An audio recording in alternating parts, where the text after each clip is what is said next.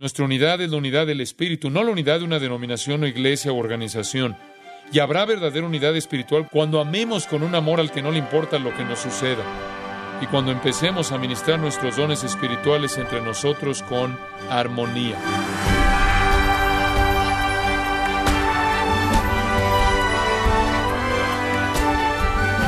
Le damos las gracias por acompañarnos en este subprograma Gracias a vosotros con el pastor John MacArthur. Los físico-culturistas ejercitan su cuerpo para alcanzar metas vanas. En cambio, los cristianos están llamados a fortalecer el cuerpo de Cristo para la gloria de Dios.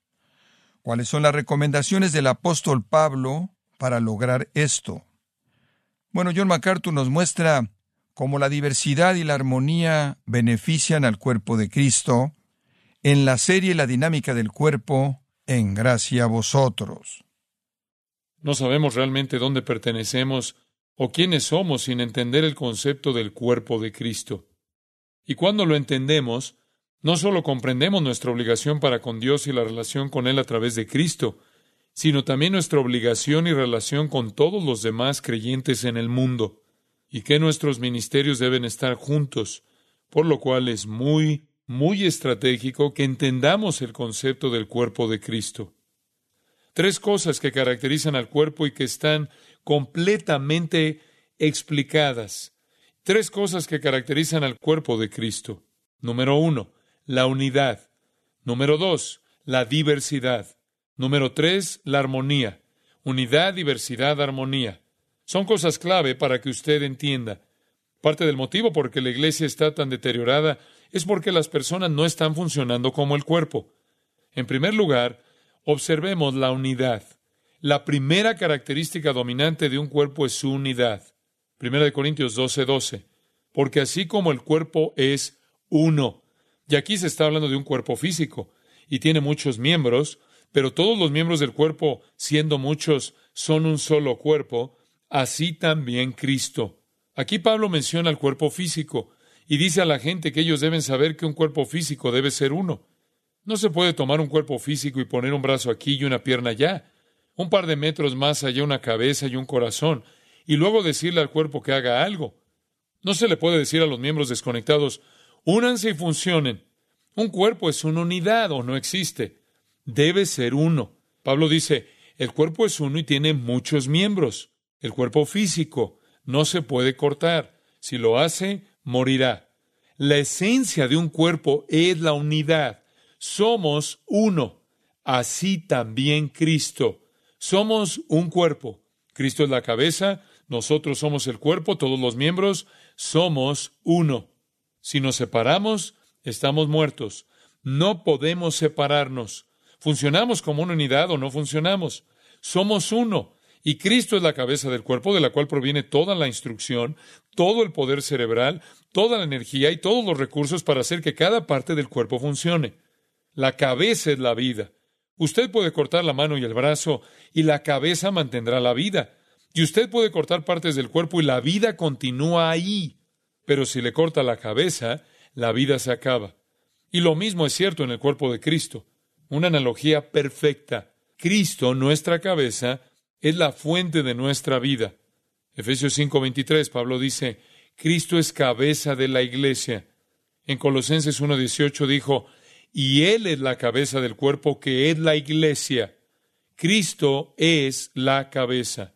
Todos los creyentes son uno en Él, un solo cuerpo, una unidad. Recibimos todos los recursos, todas nuestras fuerzas, toda nuestra sabiduría y nuestras instrucciones de la misma cabeza. Noten el versículo 13. Así es como uno pasa a formar parte del cuerpo. ¿Cómo comienza el cuerpo, la unidad del cuerpo? Versículo 13. Porque por un solo espíritu fuimos todos bautizados en un cuerpo. Noten cuántas veces se usa la palabra uno. Versículo 12, dos veces. Versículo 13, tres veces. ¿No cree que él quería enfatizar la unidad en esta lista? Porque por un solo espíritu fuimos todos bautizados en un cuerpo, sean judíos o griegos sean esclavos o libres, y a todos se nos dio a beber de un mismo espíritu. Somos uno. Usted se preguntará cómo trabaja esta unidad. La clave está basada en la humildad. Vayamos a Filipenses 2.2. Jesús oró para que fuéramos uno. Pablo también deseaba lo mismo y los filipenses evidentemente no habían cumplido con esto. Quizás nos pueden dar un buen ejemplo de lo que necesitamos oír. Versículo 2, Pablo le dice a los filipenses, completad mi gozo, sintiendo lo mismo, teniendo el mismo amor, unánimes, sintiendo una misma cosa. ¿Ve lo que Pablo quiere que sean? Uno, solo sean uno. Tengan el mismo tipo de amor, el mismo amor, sean uno, sean de un mismo sentir. ¿Qué sentir? Versículo 5. Haya pues en vosotros este sentir que hubo también en Cristo Jesús. ¿Cuál es? Versículo 6. El cual, siendo en forma de Dios, no estimó el ser igual a Dios como cosa que aferrarse, sino que se despojó a sí mismo, tomando forma de siervo, hecho semejante a los hombres, y estando en la condición de hombre, se humilló a sí mismo, haciéndose obediente hasta la muerte y muerte de cruz. Ese es el espíritu de humildad condescendiente. Aquí está la mente de Cristo. Él estaba allí, vino y fue obediente hasta la muerte. Esa es la humildad. Ya sabe cómo llegamos a ser uno. Versículo 4, no mirando cada uno por lo suyo propio, sino cada cual también por lo de los otros. ¿Ya sabe cómo llegamos a ser uno? Siendo como Jesús y diciendo, mira, no importa mi persona, solo quiero venir aquí y si eso significa sufrir para mostrar mi amor, voy a sufrir. La humildad solo dice que yo no me preocupo por mi persona. Solo me importas tú. ¿Se imagina lo que pasaría si todos nosotros no nos preocupáramos para nada por nosotros mismos y por todo para los demás? Usted estaría muy bien cuidado, pero la mayoría de los cristianos pasa mucho tiempo cuidando de sí mismos. Si alguna vez aprendiéramos, y por el Espíritu de Dios podemos, simplemente empezar a preocuparnos por los demás, nos ahogaríamos en cuidado y amor. Es la mente de la humildad. Yo no importo. ¿Por qué debería preocuparme por mí mismo? Yo solo quiero cuidar de ti. ¿Eso suena extraño? Tristemente, pero eso es lo que el concepto del cuerpo significa. Es cuidar del otro y no cuidar de uno mismo. ¿Lo sabía? De eso se trata. En Romanos 12.3 dice Pablo, digo pues, por la gracia que me es dada a cada cual que esté entre vosotros, que no tenga más alto concepto de sí que el que debe tener, sino que piense de sí con cordura, conforme a la medida de la fe que Dios repartió a cada uno porque de la manera que en un cuerpo tenemos muchos miembros, pero no todos los miembros tienen la misma función, así nosotros, siendo muchos, somos un cuerpo en Cristo y todos miembros los unos de los otros. Todos estamos en el cuerpo de Cristo.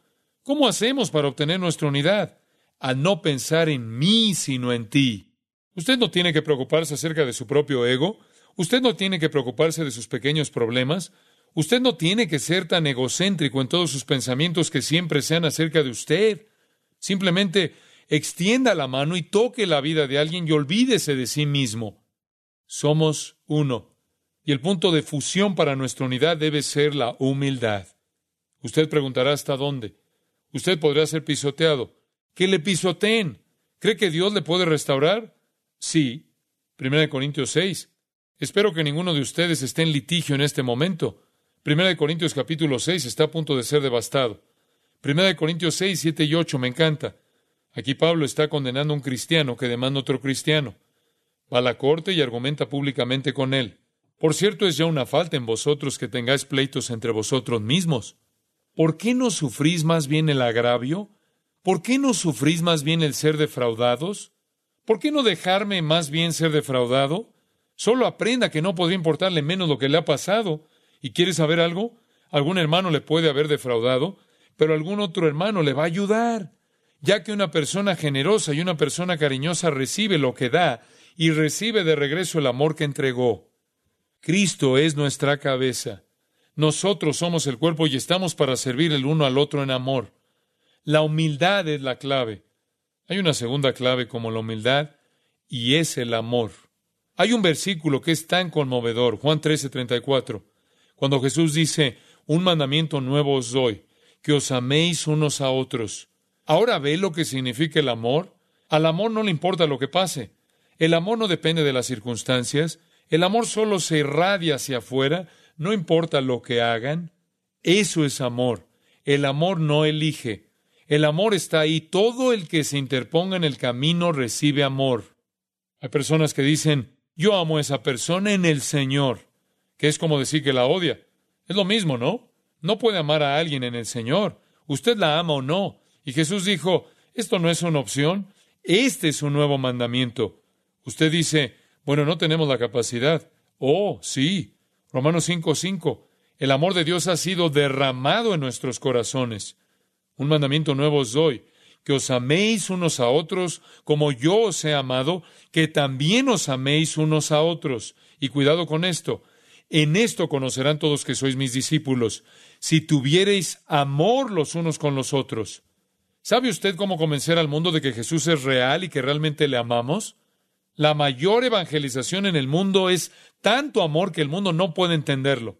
Si el principio que trae nuestra unidad es la humildad, la marca de nuestra unidad es el amor. Pablo se lo dijo a los tesalonicenses, el Señor os haga crecer y abundar en amor unos para con otros. Juan dijo que este es el mensaje que habéis oído desde el principio, que os améis los unos a los otros. ¿Está seguro que usted ama? ¿Ama como Cristo amó? ¿O es tan protector de su ego que cada vez que algo sale mal toma represalias y reacciona y se amarga? Y si todo no es como le gusta, y si la iglesia no es como le gusta, y si tal hermano y tal hermano, ¿ese es el tipo de persona que es? ¿O es usted la clase de persona amorosa que no importa cuáles sean las circunstancias, su amor solo brota y todo lo que hay ahí afuera lo recibe? Somos uno. Y el principio de nuestra unidad es la humildad y la marca de la unidad es el amor. Es el tipo de amor que se humilla. Es el tipo de amor que se dirige a su hermano y dice, hermano, he tenido un resentimiento contra usted y quiero pedirle que me perdone y quiero comenzar a amarle. Esa es la clase de amor que es. Y entonces es el tipo de amor que dice, hermano, yo te perdono. Y es la clase de amor que dice, hermano, lo siento, lo siento. Es el tipo de amor que no critica a los demás para edificarse. Y es la clase de amor que ama sin importar el costo, el dinero, el prestigio, la posición, no importa. Nuestra unidad se incrementará y afectará nuestra humildad y amor. Ahora voy a decirlo de esta manera. Si usted siente algo que no sea amor por algún creyente, para que el cuerpo de Cristo sea alguna vez saludable, usted va a tener que orar a Dios, arrepentirse y confesar, e ir a ese creyente y arreglar las cosas. Tiene que ir con ese creyente y arreglar las cosas. Tenemos que tener su amor. Así es, el suyo. Escuchen todos. Debemos tener su amor para la unidad del cuerpo. Nunca la tendremos sin el suyo. Tenemos unidad posicionalmente, tenemos que tenerla en la práctica o el mundo nunca la conocerá. Y experimentaremos la alegría de la vida del cuerpo. Y por eso somos uno. Practiquemos nuestra unidad posicional. La segunda cosa sobre el cuerpo Regresemos un minuto a 1 Corintios 12. Si el primer aspecto del cuerpo es la unidad, el segundo aspecto es la diversidad. Diversidad. Somos uno y sin embargo somos muchos. Ahora el versículo 14 de 1 Corintios 12. Además, el cuerpo no es un solo miembro, sino muchos. La unidad es nuestra base. La diversidad es cómo funcionamos. El cuerpo es uno, y sin embargo hay brazos y dedos y todas las diversas partes y oídos, ojos y todos los diferentes miembros del cuerpo, cada una claramente con una función única de funcionamiento, y sin embargo como uno solo. El versículo 14 dice, además, el cuerpo no es un solo miembro, sino muchos. Hay diversidad dentro del cuerpo. Todos somos diferentes. Romanos 12, teniendo diferentes dones según la gracia que nos es dada. En otras palabras, si Dios le da un don espiritual, él le da la cantidad de fe para ponerlo a funcionar. ¿Se imagina lo que sucedería si Dios le hubiera dado un don en particular y no la fe para desempeñarlo? Sería frustrante. O si Dios le hubiera dado demasiada fe con respecto al don que Él le ha dado, Dios equipara la medida de la fe con los dones para que usted siempre tenga la cantidad exacta de fe para desarrollar el don adecuado. Estos van a ser breves, solo se los mencionaremos, pero la diversidad es importante. Todos tenemos dones diferentes. El versículo 4 de este capítulo. Permítanme que se los lea. Ahora bien, hay diversidad de dones. Estos no son talentos, no son habilidades innatas. Estos son dones otorgados por el Espíritu. Cuando usted se convierte en cristiano, Dios, a través de su Espíritu, le provee a usted un don específico. Son dados por el Espíritu dones divinos que usted posee. Hay diversidad de dones, pero el Espíritu es el mismo. Ahora podrá ver que el cuerpo necesita esto, ¿verdad? Tenemos que complementarnos. Nosotros no podemos ser todo, ¿no es cierto? Yo puedo hacer una cosa, usted puede hacer una cosa, alguien más puede hacer otra cosa y así nos ministramos por la salud del cuerpo. Cualquier órgano que no funciona mutila y paraliza el cuerpo.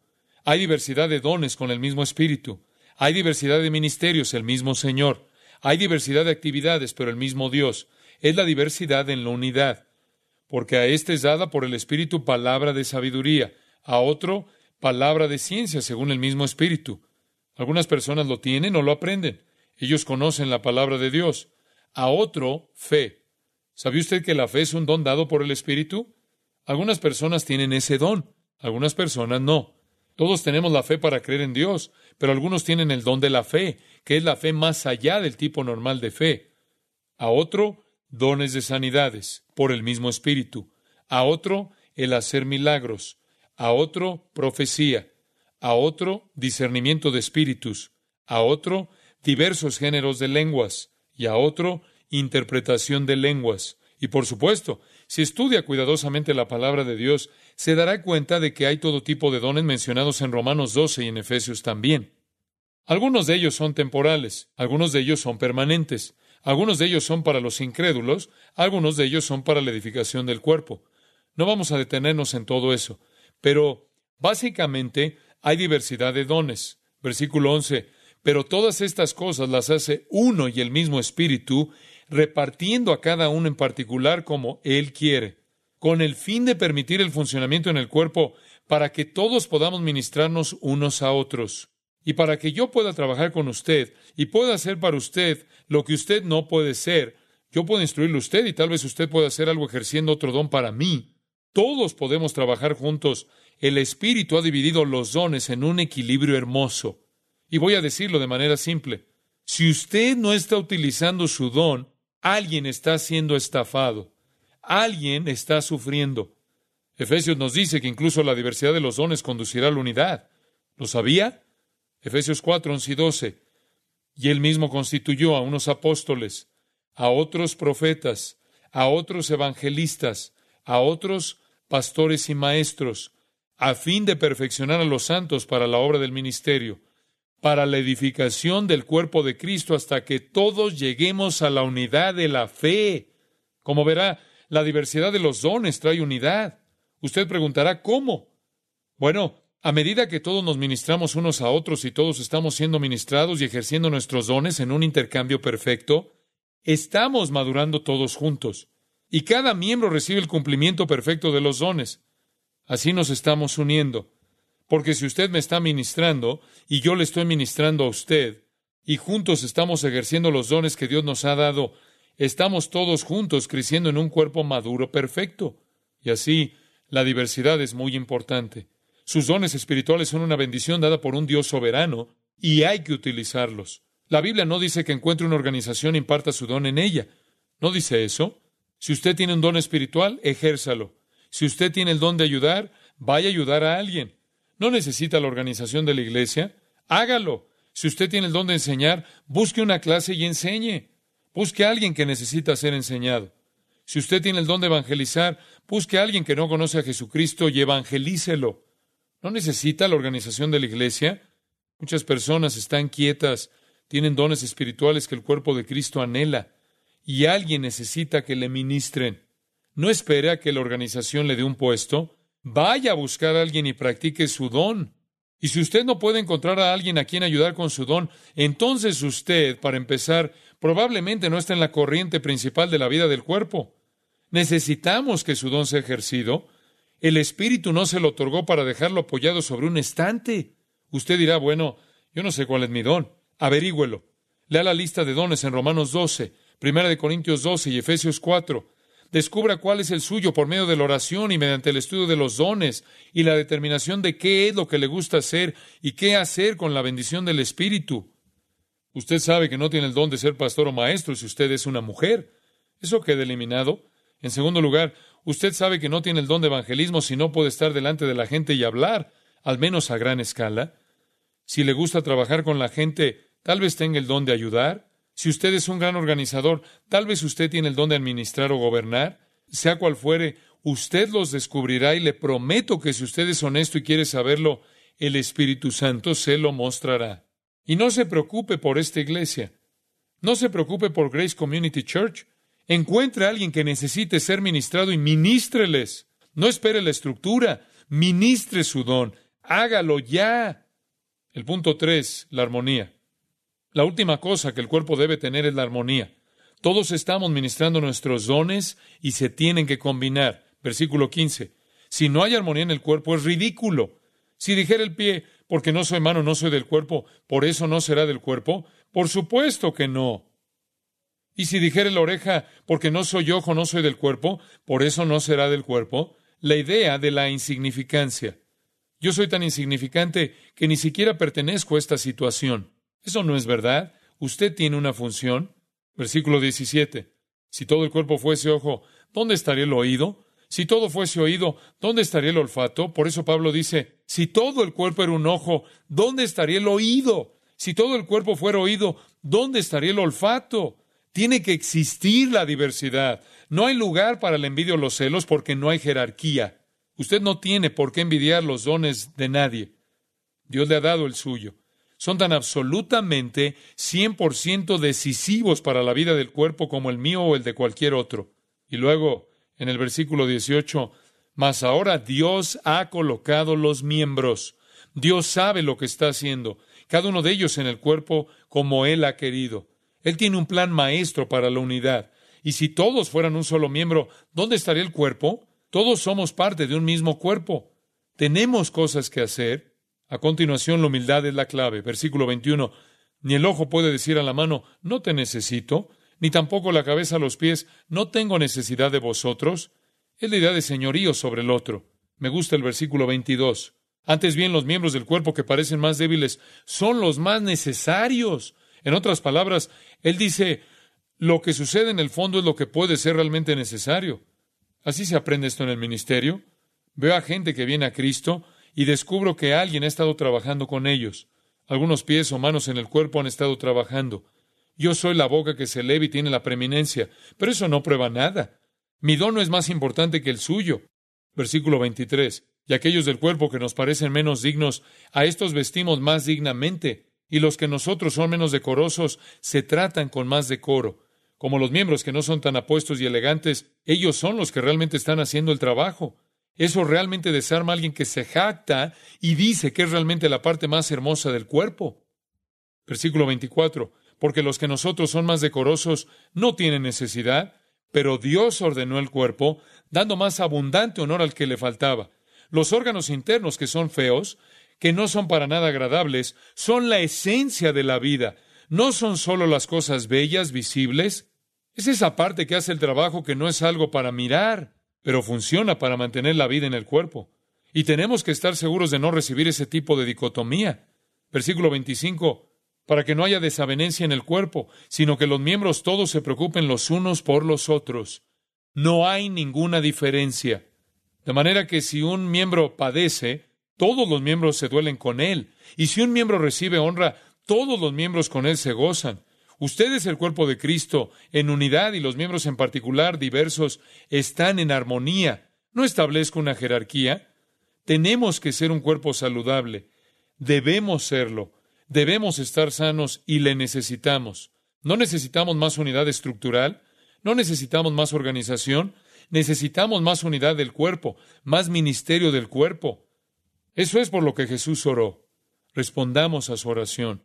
Nuestra unidad es la unidad del Espíritu, no la unidad de una denominación o iglesia o organización. Y habrá verdadera unidad espiritual cuando nos humillemos, cuando miremos a todo hombre en las cosas de los demás, cuando amemos con un amor al que no le importa lo que nos suceda y cuando empecemos a ministrar nuestros dones espirituales entre nosotros con armonía. Pido a Dios cada día que ese sea el caso aquí y que el mundo nos mire y diga, sí, Jesús es real. Podemos decirlo a causa del amor que tienen. Padre, muchas gracias por enseñarnos sobre el cuerpo. Qué gloriosa verdad es. Gracias por Jesús, quien es nuestra cabeza, de la cual surgen el poder, la energía, los recursos, la sabiduría y la atracción para este cuerpo. Oh Dios, enséñanos a actuar, enséñanos a funcionar, ayúdanos a ir y encontrar un lugar donde ministrar nuestro don, que realmente podamos comenzar a trabajar para ti, para la salud del cuerpo, para que podamos estar tan unidos que establezcamos una antorcha que brinde llama en todo el mundo. Deseo que ore una breve oración conmigo. Cristo, reconozco mi lugar en el cuerpo. Quiero tres cosas. En primer lugar, Cristo, enséñame a ser humilde. Número dos, enséñame a amar. Número tres, muéstrame mi don. Enséñame a usarlo. Enséñame a ser humilde, a amar, a conocer mi don y a usarlo. ¿Usted puede tener más de uno? La mayoría de los cristianos lo tienen. Yo sé que el Espíritu de Dios honrará su oración. Le necesitamos. Desesperadamente, el cuerpo necesita que usted funcione, que sea sensible. Yo le necesito. Tenemos que trabajar juntos, cueste lo que cueste, cuidar de nosotros mismos como si fuéramos uno. Eso es por lo que Jesús oró. Eso es lo que queremos para su gloria.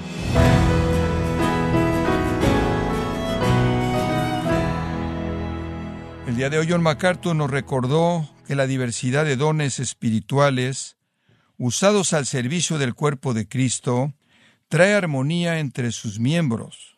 En la serie La dinámica del cuerpo, aquí en gracia a vosotros, agradeciendo a toda nuestra audiencia el día de hoy, que concluimos el año 2020, el tiempo que han dedicado en escuchar su programa Gracia a vosotros, así como ser parte de esta coinonía, de este grupo de cristianos que juntos trabajamos para llevar el Evangelio al mundo de habla hispana. Nos despedimos este año, pero mañana mismo iniciamos un año más buscando dar gloria a Dios con todo lo que hacemos, de parte de gracia a vosotros. Si tiene alguna pregunta o desea conocer más de nuestro ministerio, como son todos los libros del pastor John MacArthur en español, o los sermones en CD que también usted puede adquirir, escríbanos y por favor mencione la estación de radio por medio de la cual usted nos escucha en gracia a vosotros. Es importante conocer no solo el país y ciudad de donde usted nos escucha, sino también la radio. Para quienes contactan nuestro ministerio por primera vez, pueden solicitar una copia del mensaje de promoción sin costo alguno, un mensaje por oyente únicamente. Si usted vive en los Estados Unidos o Puerto Rico, escríbanos a Gracia Vosotros, P.O. Box 4000, Panorama City, California 91412. O puede escribirnos a través del siguiente correo electrónico radio arroba gracia.org. Bueno, en nombre del pastor John MacArthur y nuestro editor Alan Quiñones y del personal de este organismo, le damos las gracias por su tiempo y sintonía, invitándole a que nos acompañe en la próxima edición y juntos continuar desatando la verdad de Dios un versículo a la vez, aquí en Gracia a Vosotros.